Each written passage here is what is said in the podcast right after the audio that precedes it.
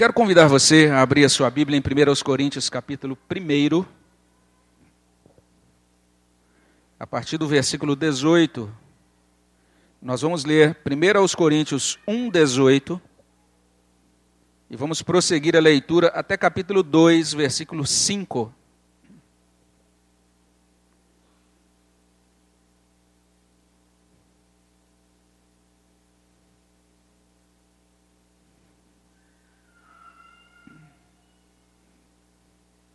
1 Coríntios 1, 18 até capítulo 2, versículo 5.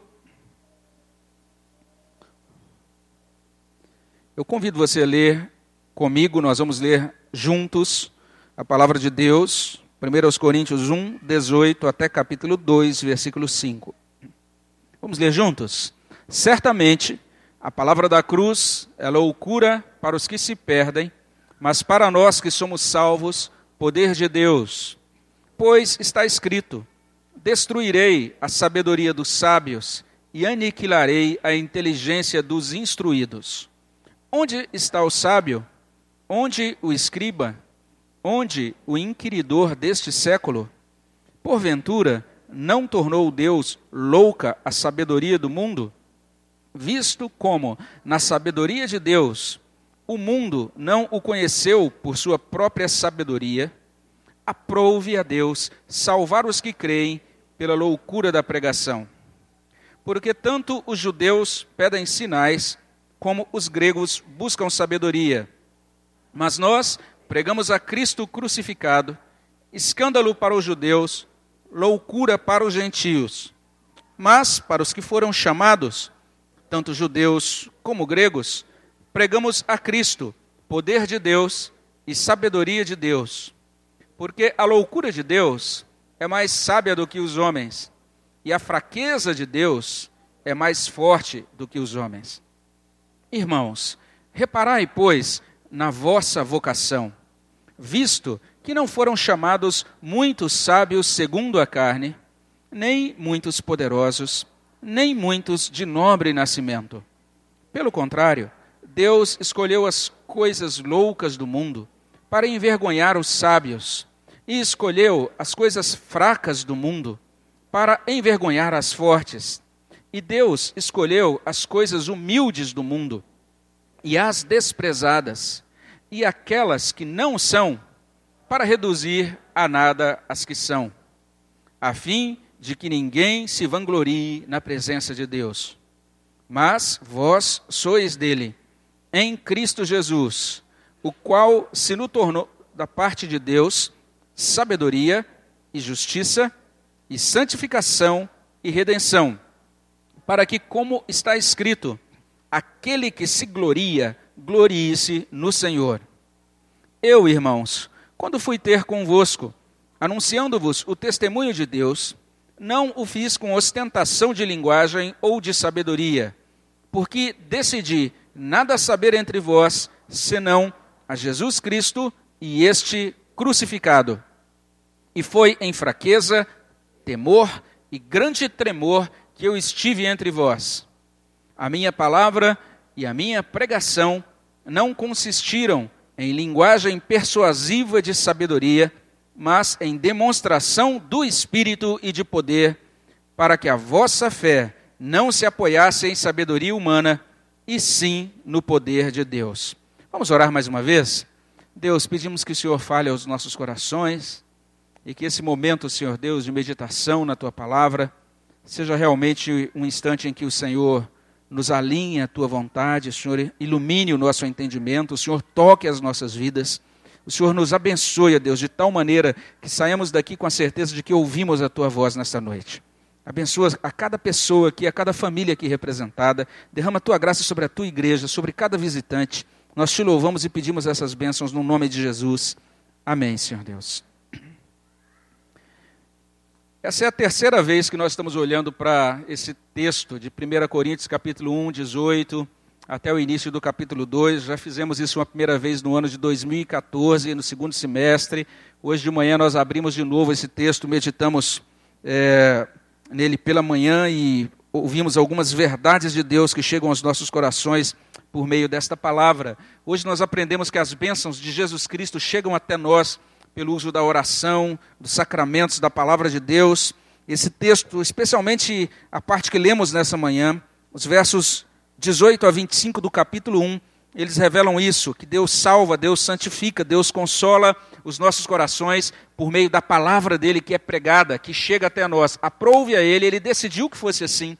É, salvar a cada um de nós, consolar as nossas vidas, santificar as nossas vidas por meio da pregação da Sua palavra.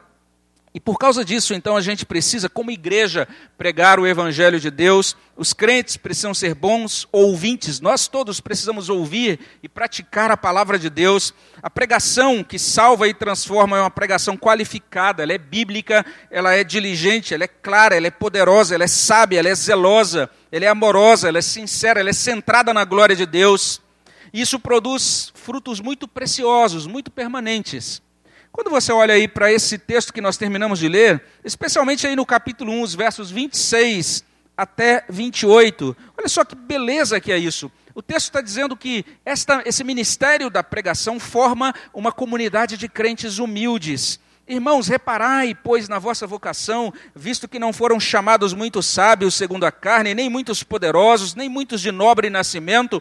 Pelo contrário, Deus escolheu as coisas loucas do mundo para envergonhar os sábios, escolheu as coisas fracas do mundo para envergonhar as fortes, escolheu as coisas humildes do mundo e as desprezadas e aquelas que não são para reduzir a nada as que são, a fim de que ninguém se vanglorie na presença de Deus. Então, quando você ouve hoje esse tipo de comentário, parece que as, as igrejas evangélicas são compostas por gente muito simples. Entenda, é, isso sempre foi assim. A igreja de Cristo, a igreja universal, todos esses crentes que creram lá no passado, que também estão crendo no Senhor hoje, que crerão no futuro, são irmãos, são pessoas é, que formam essa comunidade de crentes humildes, como fruto dessa pregação que alcança os nossos corações. Além desse primeiro fruto de uma comunidade de crentes humildes, aqueles que acolhem a pregação, eles desfrutam da maior bênção de todas. E que grande bênção é essa que chega até nós por meio da palavra pregada? Cristo se torna o nosso tudo. É o que a gente olha aí no capítulo 1, versos 30 e 31. Mas vós sois, sois dele, em Cristo Jesus, o qual se, nos tornou da parte de Deus sabedoria e justiça e santificação e redenção, para que, como está escrito, aquele que se gloria, glorie-se no Senhor. Cristo se torna o nosso tudo, a nossa sabedoria, a nossa santificação, a nossa justiça, a nossa redenção. Mas agora surge uma nova questão, quando nós olhamos para tudo isso, e a questão é a seguinte: nós estamos desde manhã entendendo que Deus opera por meio da pregação, por meio da palavra dele que chega aos nossos corações. Agora temos que responder uma nova pergunta: o que ou quem produz essa pregação poderosa? De onde ela vem? Desde a época de Paulo e ao longo de toda a história da igreja, essa pergunta, o que ou quem produz a pregação poderosa? Essa pergunta tem sido respondida de duas maneiras. Alguns dizem que essa pregação poderosa, essa pregação que produz todos esses resultados, ela advém do homem capaz. Ela é o fruto do trabalho de um homem que se diferencia dos demais. E esse é o ponto de vista mais popular. Para outros, outra resposta que tem sido dada para essa pergunta ao longo das eras é que essa pregação poderosa é produzida por Deus.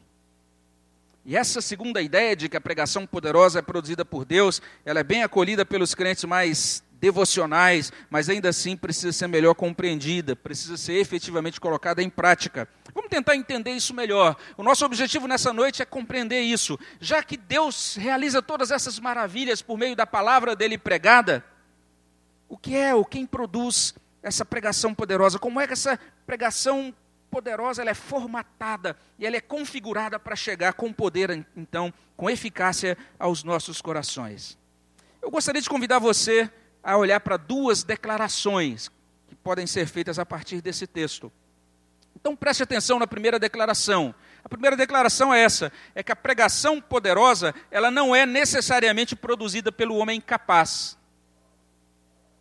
Ela não é fruto do brilhantismo humano não é um ser humano que se destaca dos demais e que por isso, então, agora, por, por ser mais capacitado que outros, ele pode pregar. Não sei se você guardou esse primeiro ensino. A pregação poderosa não é necessariamente produzida pelo homem capaz. É isso que a Bíblia está dizendo aqui no capítulo 2, verso 1. Eu, irmãos, quando fui ter convosco anunciando-vos o testemunho de Deus, não o fiz com ostentação de linguagem ou de sabedoria. Vale a pena a gente sublinhar como Paulo identificava o evangelho aqui. Ele chama o evangelho de o testemunho de Deus. Está aí no capítulo 2, versículo 1. Com isso, ele está identificando a origem do Evangelho. É o Evangelho de Deus. A natureza do Evangelho não é algo que provém de Paulo, não é algo que provém desse apóstolo, não é algo tornado poderoso pelo próprio Paulo. E o resultado da aceitação do Evangelho não glorifica o próprio apóstolo Paulo, mas glorifica unicamente a Deus. Porque esse, esse Evangelho é o testemunho de Deus, é o que Paulo vai dizer para a gente aqui. Mas vale a pena a gente olhar agora para uma palavra que Paulo utiliza aqui nesse capítulo 2, verso 1. Ela é traduzida na revista e atualizada como ostentação. Ela, é assim que ela consta aqui na nossa, na nossa tradução. Se você usa a revista e corrigida, você vai verificar que lá na revista e corrigida, essa versão traduz a mesma palavra como sublimidade. Não fui com sublimidade de palavras ou de sabedoria. A nova versão internacional, ela menciona algo diferente. Ela menciona discurso eloquente. Não fui com discurso eloquente, nem com muita sabedoria, para lhes proclamar o mistério de Deus. É o que traz a nova versão internacional. O que, que significa essa palavra que é traduzida por ostentação?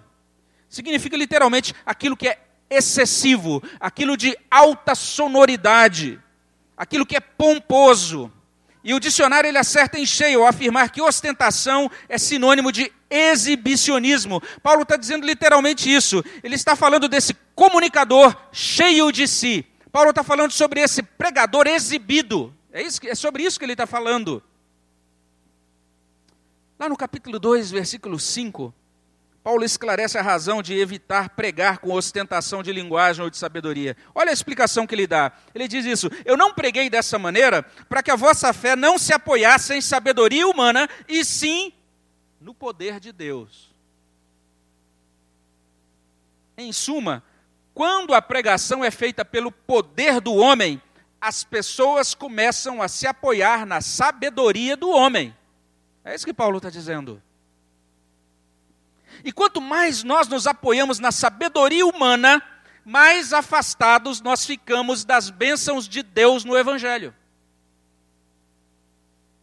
Como baiacus lançados fora d'água pelas ondas da autossuficiência, nós simplesmente inchamos e morremos. Não sei se você já viu isso na praia, que tristeza.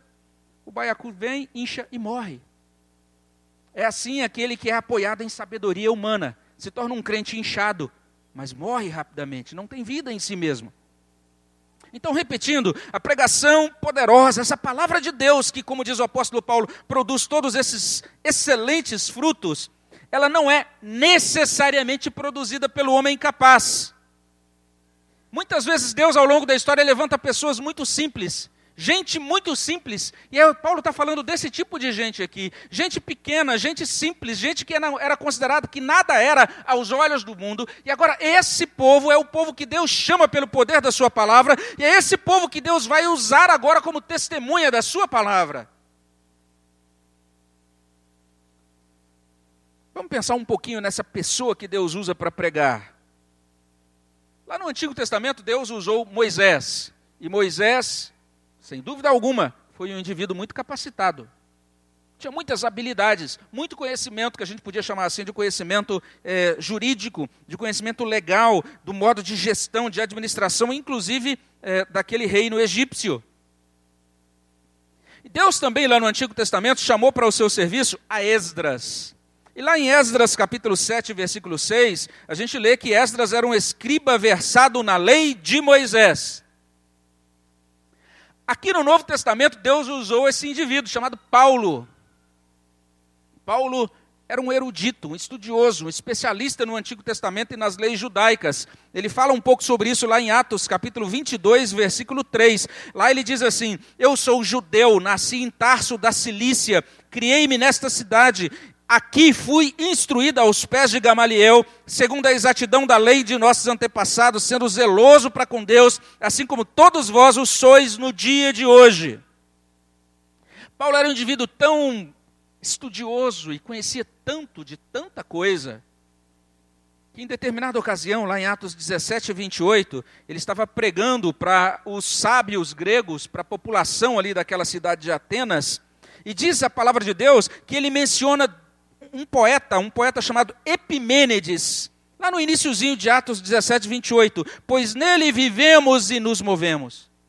Ele cita esse poeta pagão. Mais adiante, ele cita agora o início de um poema astronômico chamado Fenômena, de um outro autor chamado Aratos, no final de Atos 17, 28. Porque dele também somos geração. Então, Paulo era um erudito, um indivíduo muito capacitado, alguém que tinha muito conhecimento. Isso significa que Deus usa pessoas capazes para pregar.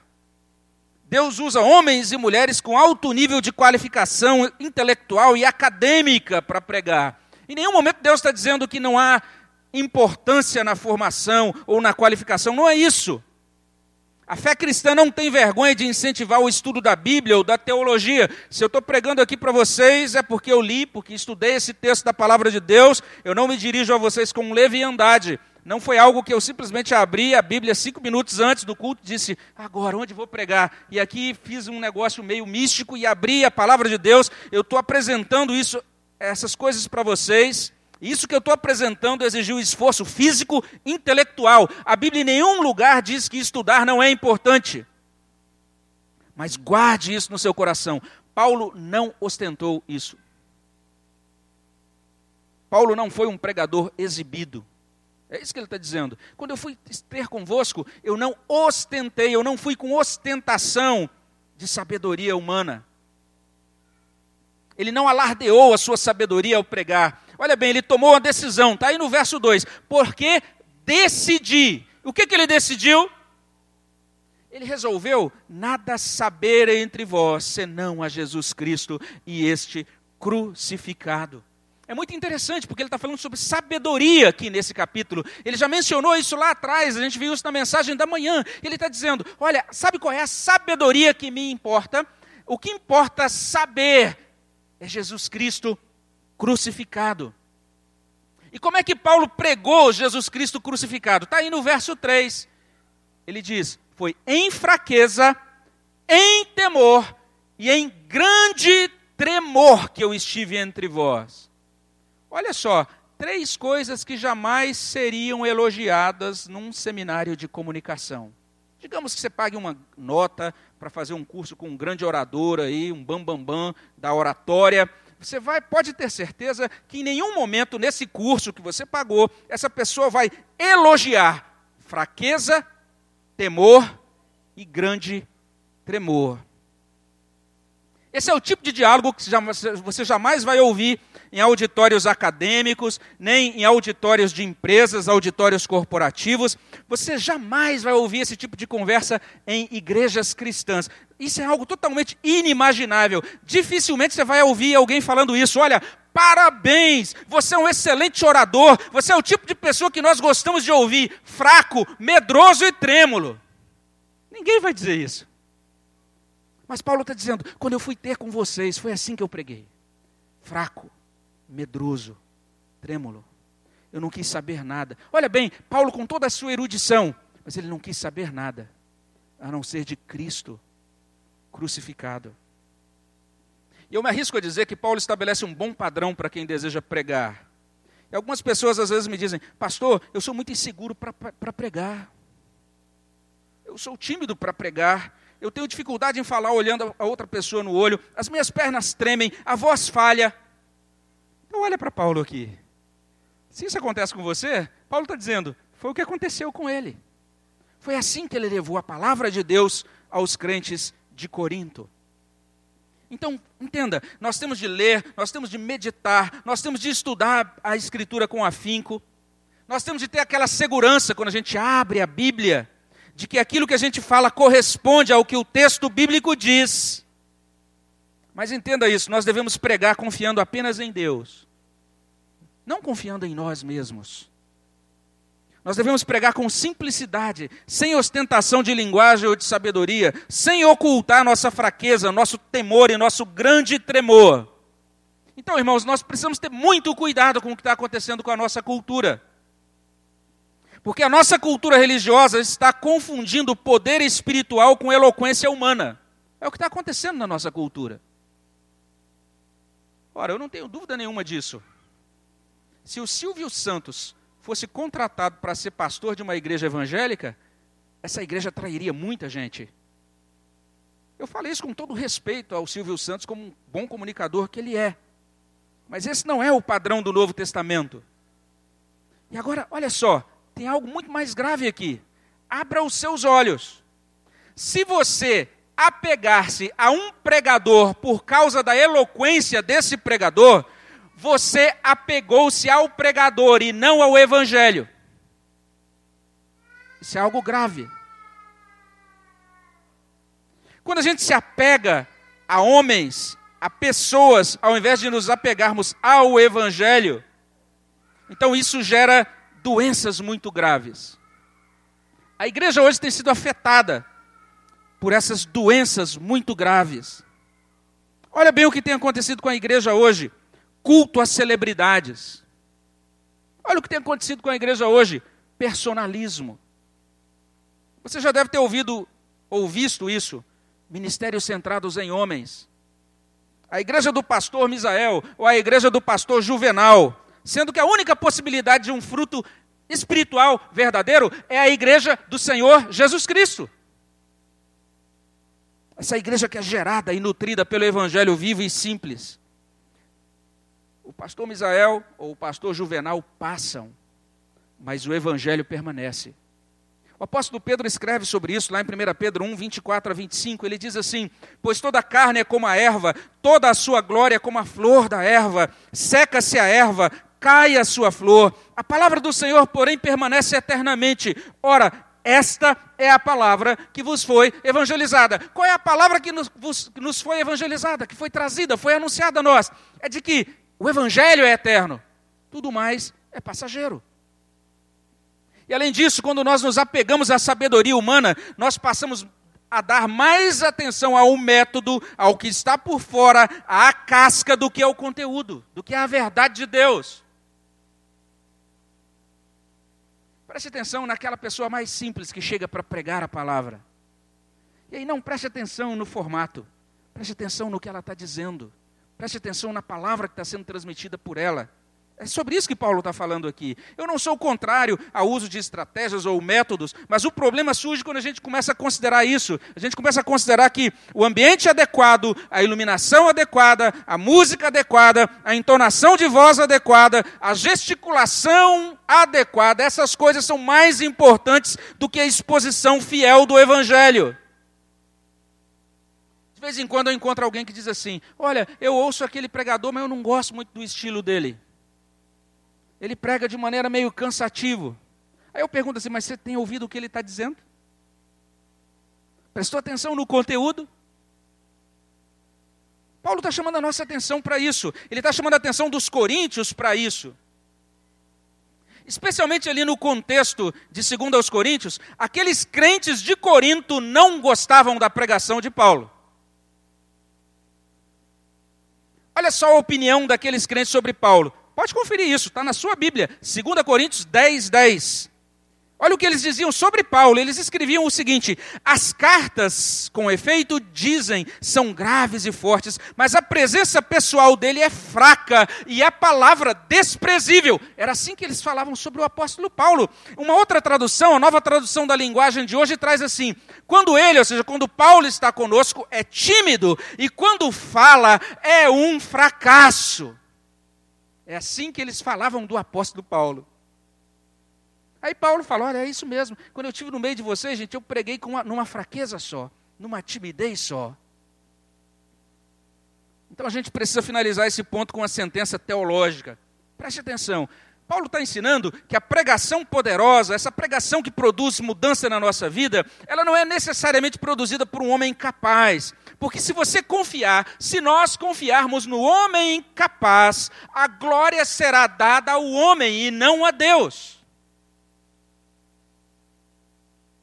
E quando a glória é dada ao homem e não a Deus, o resultado são frutos naturais, carnais e não frutos espirituais. As almas não são salvas, as almas não são santificadas, não são consoladas. Porque o foco não está no Evangelho, mas o foco está no pregador que anuncia o Evangelho. E quando o foco está no pregador, Jesus é relegado ao segundo plano. E quando Jesus é relegado ao segundo plano, Deus não abençoa esse tipo de ministério. Ele não abençoa aquilo que é centrado no homem. Então, esse é o primeiro ensino. E quando nós compreendemos isso, agora nós podemos partir para a segunda declaração, anunciar o segundo ponto desse sermão. Eu não sei, não sei se você lembra do primeiro ponto. O primeiro ponto é o seguinte: que a pregação poderosa não é necessariamente produzida pelo homem incapaz. Agora preste atenção ao segundo e ao último ensino. O segundo ponto é esse: é que a pregação poderosa depende do poder de Deus.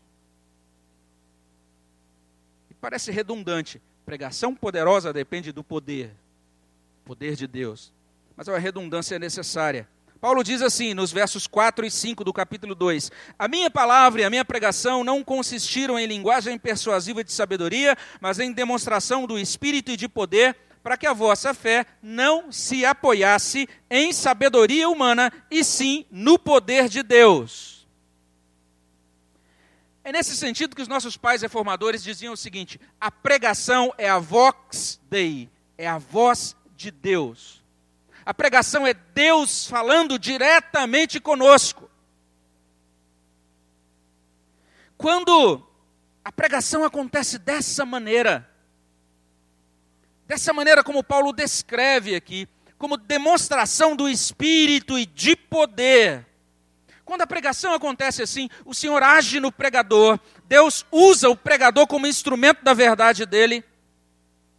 E Deus também age nos ouvintes. Deus concede vida aos ouvintes, Deus ajuda os ouvintes a entender o que é isso, ajuda os ouvintes a crer no Evangelho, a abraçar o discipulado. Agora preste atenção nessa expressão: demonstração do Espírito e de poder. O que significa isso? Se você, se você estava aqui de manhã, você já vai saber de cara que demonstração do Espírito e de poder não equivale a esses cultos centrados em sinais e maravilhas. Porque os judeus pediam por sinais. Paulo está dizendo, não é isso, isso não é o centro do Evangelho. Os gregos pediam sabedoria. Paulo diz: Eu não fico nem com esses judeus que estão pedindo sinais, eu não satisfaço os gregos que pedem sabedoria. Eu estou firmado em anunciar unicamente a pregação da cruz, o evangelho da cruz. Olha só o que a palavra de Deus está colocando diante de nós: demonstração do espírito de poder. Quando nós olhamos para essa expressão, nós precisamos entender que Paulo está falando primeiro de um agente, uma pessoa, o Espírito. Deus vivo, agindo nos nossos corações, durante e também depois da pregação. Eu não sei se isso já aconteceu com você. Tem pregações que eu já ouvi há muitos anos. E até hoje, quando eu lembro delas, o Espírito Santo continua atuando por meio dessas mensagens que continuam agindo no meu coração. E olha só, não apenas Paulo está falando do agente, o Espírito, mas ele está falando de poder. Deus operando eficazmente dentro de nós, enquanto a palavra é pregada, depois que a palavra é pregada. O que, que, o que, que acontece? O que significa essa demonstração de espírito e poder que Paulo menciona aqui? Olha só que coisa bonita! A palavra é anunciada e enquanto isso o Espírito Santo ele é derramado como dádiva sobre a congregação. Deus é exaltado e os seres humanos, a começar do pregador, são ao mesmo tempo, a um só tempo, humilhados como pecadores e levantados como crentes. As vidas são envolvidas, são visitadas, são transformadas, chuvas de bênçãos recaem sobre a igreja, enquanto a glória é dada unicamente a Deus, como nós lemos aqui em 1 Coríntios 1, 31, para que, como está escrito, quem se gloriar, glorie-se no Senhor. Ou como a gente vê lá em 2 Coríntios 4, 7, temos esse tesouro em vasos de barro para mostrar que esse poder que a tudo excede provém de Deus e não de nós. É o que diz a nova versão internacional. Quando esse negócio acontece, demonstração de espírito e poder, isso produz frutos excepcionais. Esses frutos é aquilo que a gente normalmente chama de avivamento. Historicamente, como indivíduos, nós avançamos, mas depois nós retrocedemos. Acontece a mesma coisa com a nossa família. Ela se santifica e de repente, quando a gente vê, ela está se mundanizando. Ela se fortalece na fé e depois ela está se enfraquecendo. A mesma coisa acontece com a igreja, cheia de vigor e de repente fraquejante, cambaleante. Dentro da história, da nossa história, da caminhada da nossa família, da história da igreja ao longo das eras, existem esses períodos de vivificação, mas também existem esses períodos de esfriamento, e existem esses períodos de morte. Existem tempos de colheita abundante, e existem tempos de ausência de frutos, existem tempos de derramamento de chuvas, existem tempos de experiência do deserto. É por isso que nós temos essa necessidade de orar por restauração, como a gente aprende ali em Salmos 80, um salmo que vale a pena a gente ler com calma em casa. Por que, que isso, é, isso é assim? Porque essas, essas oscilações. Por que, que a gente começa 2016 fazendo aquela consagração especial, dizendo, Deus, esse ano eu farei isso, mas quando a gente chega em julho, a gente percebe que não conseguiu cumprir o compromisso assumido no culto de Ano Novo. O problema é que nós somos pecadores nós somos afetados pelo pecado estrutural, a nossa própria natureza corrompida, nós somos afetados pelos pecados praticados, alimentados, não confessados, mantidos em segredo. E à medida que isso vai se acumulando, Deus, que não compactua com nossa impureza, Ele pode permitir que durante um tempo nós fiquemos sob a opressão do inimigo. Vale a pena depois você ler Salmos 80 sobre isso. Agora preste atenção: mensagens religiosas em reuniões religiosas, dependentes unicamente da força do homem, não conseguem resolver esse problema do pecado. E o homem, ou seja lá quem for, que chegue com grande eloquência, não vai conseguir resolver isso. Pregação poderosa não advém de pregadores poderosos, advém do Deus Todo-Poderoso do Espírito Santo aplicando com poder a palavra comunicada de modo simples, trêmulo, fiel. Essa operação do Espírito, essa demonstração de Espírito e poder, não é uma opção para nós. O avivamento que é produzido em nós pelo Espírito Santo, aplicando a palavra nos nossos corações, é a nossa única garantia de vida espiritual. É a nossa única esperança de sobrevivência como crentes. É a única esperança da continuidade da igreja como instituição. Sem o poder do Espírito Santo aplicando com poder a palavra em nós, a estrutura organizacional da igreja seca, se, se transforma em mera burocracia morta. Sem o avivamento do Espírito, a igreja deixa de funcionar organicamente, deixa de ser um corpo se torna um mero agrupamento social, um mero clubinho de religiosos. Sem a operação do Espírito Santo, a igreja não consegue sequer testemunhar. Sem a operação do Espírito Santo em nós, com poder, morre a consagração, definha-se a santidade, desaparecem os frutos. Um servo de Deus ele escreve sobre a igreja da Inglaterra no ano de 1859. Olha como a história da igreja se repete. Olha como ele descreve a igreja naquela, naquela época. E ele se refere à igreja nesses termos: convencida, cheia de contentamento presunçoso, avessa a qualquer pregação que perturbe, indague ou questione. Preocupada com o culto formal, sem expectativa de realmente encontrar a Deus. Sem entusiasmo, sem fervor, sem emoção.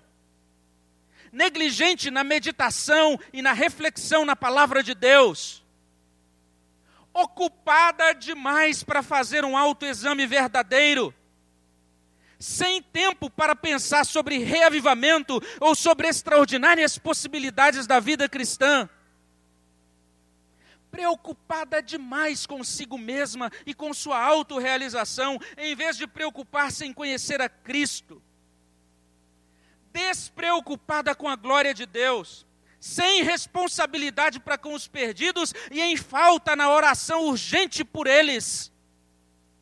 Satisfeita com um conhecimento superficial de Deus, resultando em ativismo entretido, santidade superficial e um fracasso para atrair pessoas de fora da igreja para Cristo. Isso é a igreja da Inglaterra em 1859.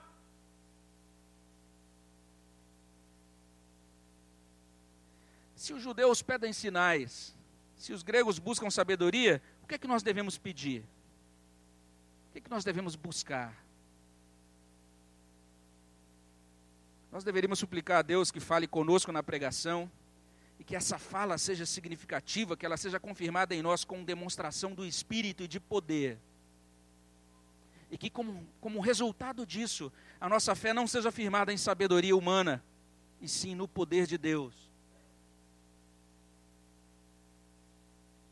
Sendo assim, não é apenas a pregação que deve ser central e urgente, como nós ouvimos nessa manhã, mas nós devemos atentar para a centralidade e para a urgência do avivamento. Nós precisamos pedir a Deus que Ele aplique com poder a Sua palavra na nossa vida pessoal, nas nossas famílias, na vida da igreja. E quando nós entendemos isso, nós podemos concluir então está na hora da gente voltar àquela pergunta lá da introdução. O que ou quem pode produzir a pregação poderosa? Como é que essa palavra de Deus que chega com poder e muda a nossa vida, como é que isso é configurado? Como é que isso chega até nós? Como é que isso é, toma forma para tocar os nossos corações? Como eu disse, alguns dizem que a pregação poderosa é produzida pelo homem incapaz, realmente existe um sentido em que nós precisamos concordar com uma afirmação. E a afirmação é essa: Deus não usa métodos, Deus usa homens. E nesses termos, ao mesmo tempo que a gente declara que Deus usa homens, o que Paulo está dizendo é isso. Sim, ele usa homens, mas ele usa homens de tal maneira que a glória de Deus não é dividida com os homens. Lá em Isaías 42, 8, a gente lê isso. Eu sou o Senhor, este é o meu nome, a minha glória, pois não a darei a outrem, nem a minha honra às imagens de escultura.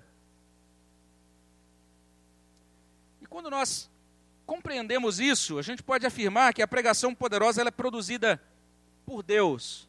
Ele usa homens poderosamente para a sua glória e para a edificação do seu povo. E quando Deus aplica isso no coração de um indivíduo, quando a palavra de Deus chega com poder na vida de uma família, quando a palavra de Deus chega com poder na vida de uma igreja, isso corresponde a uma graça que a gente chama de avivamento.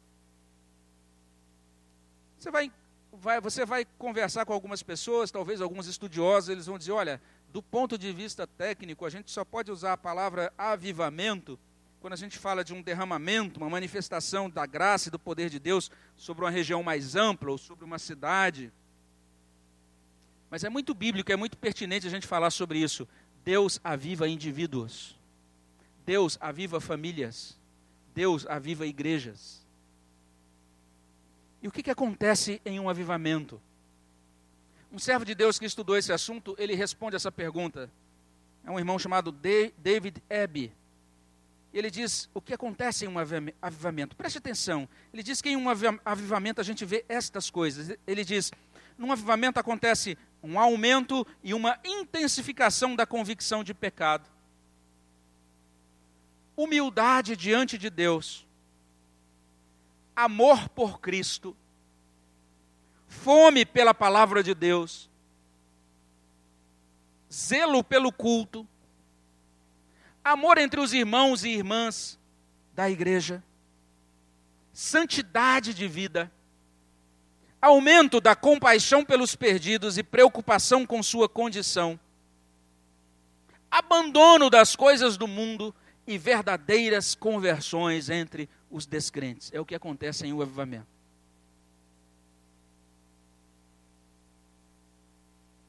Isso deveria ser suficiente para a gente olhar com mais carinho para essa experiência de Paulo e essa experiência dos coríntios, que é relatada aqui em 1 Coríntios 1, 18 até 2, 5. Que, a gente vai, o que a gente aprende nesse texto é que nós podemos e nós devemos buscar a salvação de Deus, buscar consolação e santificação em Jesus, fazendo uso desses meios de graça que Ele nos dá, como nós aprendemos hoje de manhã. E nós temos que fazer isso com humildade, com senso de dependência e a gente precisa compreender que nós, nós precisamos todos os dias que o Espírito Santo opere com poder em nós. Que a palavra de Deus que nós ouvimos, essa palavra que você está terminando de ouvir agora, ela não fique apenas aqui na nossa cabeça como uma espécie de repositório intelectual, um arquivo que a gente puxa abrindo a gaveta aí para dar respostas teológicas, mas que ela desça com poder para o nosso coração e nos conduza a uma experiência de vida com Deus. Nós precisamos chegar ao ponto de poder afirmar que nós somos dele, em Cristo Jesus, o qual se nos tornou da parte de Deus sabedoria e justiça e santificação e redenção. E nós precisamos dizer isso gloriando-nos apenas no Senhor, como a gente vê aqui em 1:31, e experimentando essa operação do seu espírito em nós, não nos apoiando em sabedoria humana, mas nos apoiando unicamente no poder de Deus. Preste atenção nisso que Paulo descreve. E a minha pergunta a você é essa: você quer experimentar isso? Não uma mera rotina de religião, mas o seu coração sendo visitado com o poder de Deus, aplicando a palavra de Deus vivo à sua vida? Você deseja que a sua caminhada em 2016 seja marcada por avivamento? Essa é uma pergunta que nós deveríamos responder. E aqueles que desejarem fazer isso, aqueles que desejarem isso para 2016, eu gostaria de convidar vocês para orar. Nós vamos nos colocar de pé diante do nosso Deus.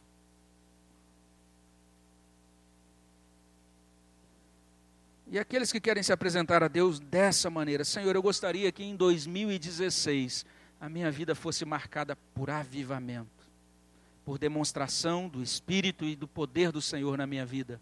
Gostaria de convidar você a vir à frente. Nós vamos, nesse primeiro ano de 2016, consagrar as nossas vidas ao nosso Deus e pedir a bênção dele sobre nós.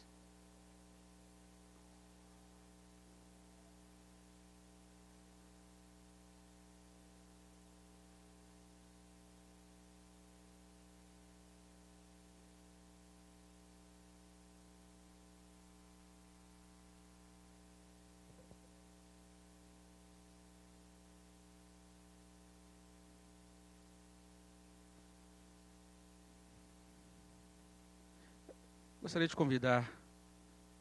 O reverendo Gilberto está ali para receber a oração, então eu vou orar pelo reverendo Gilberto. Ia chamá-lo para orar aqui à frente. Você pode vir, reverendo?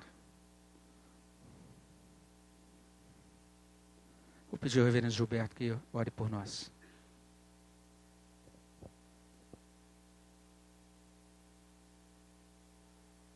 Pai Celestial, nós aqui estamos, ó Deus, para te render graças a Deus por essa visitação do Senhor no nosso meio, ó Senhor, chamando-nos, dando-nos, ó Deus, um privilégio de termos uma vida de maior intimidade, de maior, ó Deus, é, comunhão com o Senhor, uma vida mais frutífera, Senhor.